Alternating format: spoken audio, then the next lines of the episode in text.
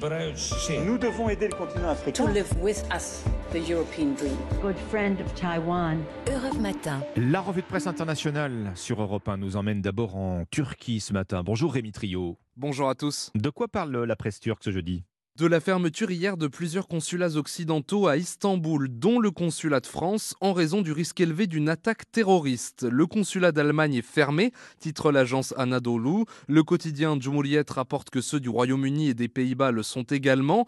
Ils craignent d'être pris pour cible après l'autodafé il y a une dizaine de jours d'un Coran devant l'ambassade de Turquie en Suède, explique le journal. Le média en ligne Diken rappelle que les États-Unis ont été les premiers à mettre en garde leurs ressortissants en Turquie en fin de semaine dernière, les invitant à éviter les lieux les plus touristiques d'Istanbul, comme la place Taksim ou l'avenue Istiklal, déjà frappée par un attentat meurtrier en novembre dernier. Nous sommes maintenant en Algérie avec vous, Nour. De quoi traitent les journaux algériens?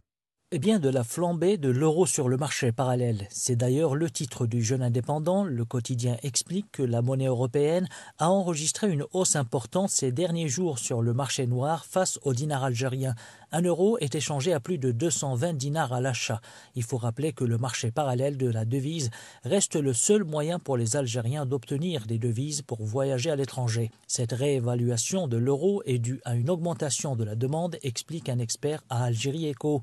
Le site précise que cette situation est motivée par un mouvement de sortie de personnes, le rétrécissement du canal d'approvisionnement, ajouté à l'autorisation récente d'importer des véhicules de moins de 3 ans qui ont fait réagir le marché de la devise anticipant ainsi de futures dépenses des Algériens. Nous partons enfin en Amérique du Sud, en Uruguay, avec vous, euh, Flora Genoux, à la une des journaux du pays.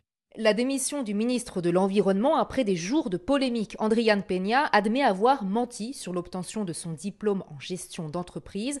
Je dois être le premier cas de ministre dans l'histoire du pays à démissionner pour une erreur de ce type, a-t-il reconnu, comme le rapporte le journal El País. Il a aussi tenu à souligner qu'il ne s'agissait pas d'un mensonge inventé de toutes pièces. J'ai suivi tout le cursus, j'ai validé mon mémoire avec beaucoup d'efforts.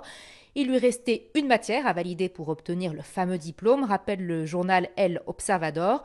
Selon CNN espagnol, le désormais ancien ministre pourrait retrouver son siège de sénateur s'il le souhaitait, mais il va à la place se remettre aux études afin de terminer son cursus académique. Merci Flora Genoux, merci à nos correspondants.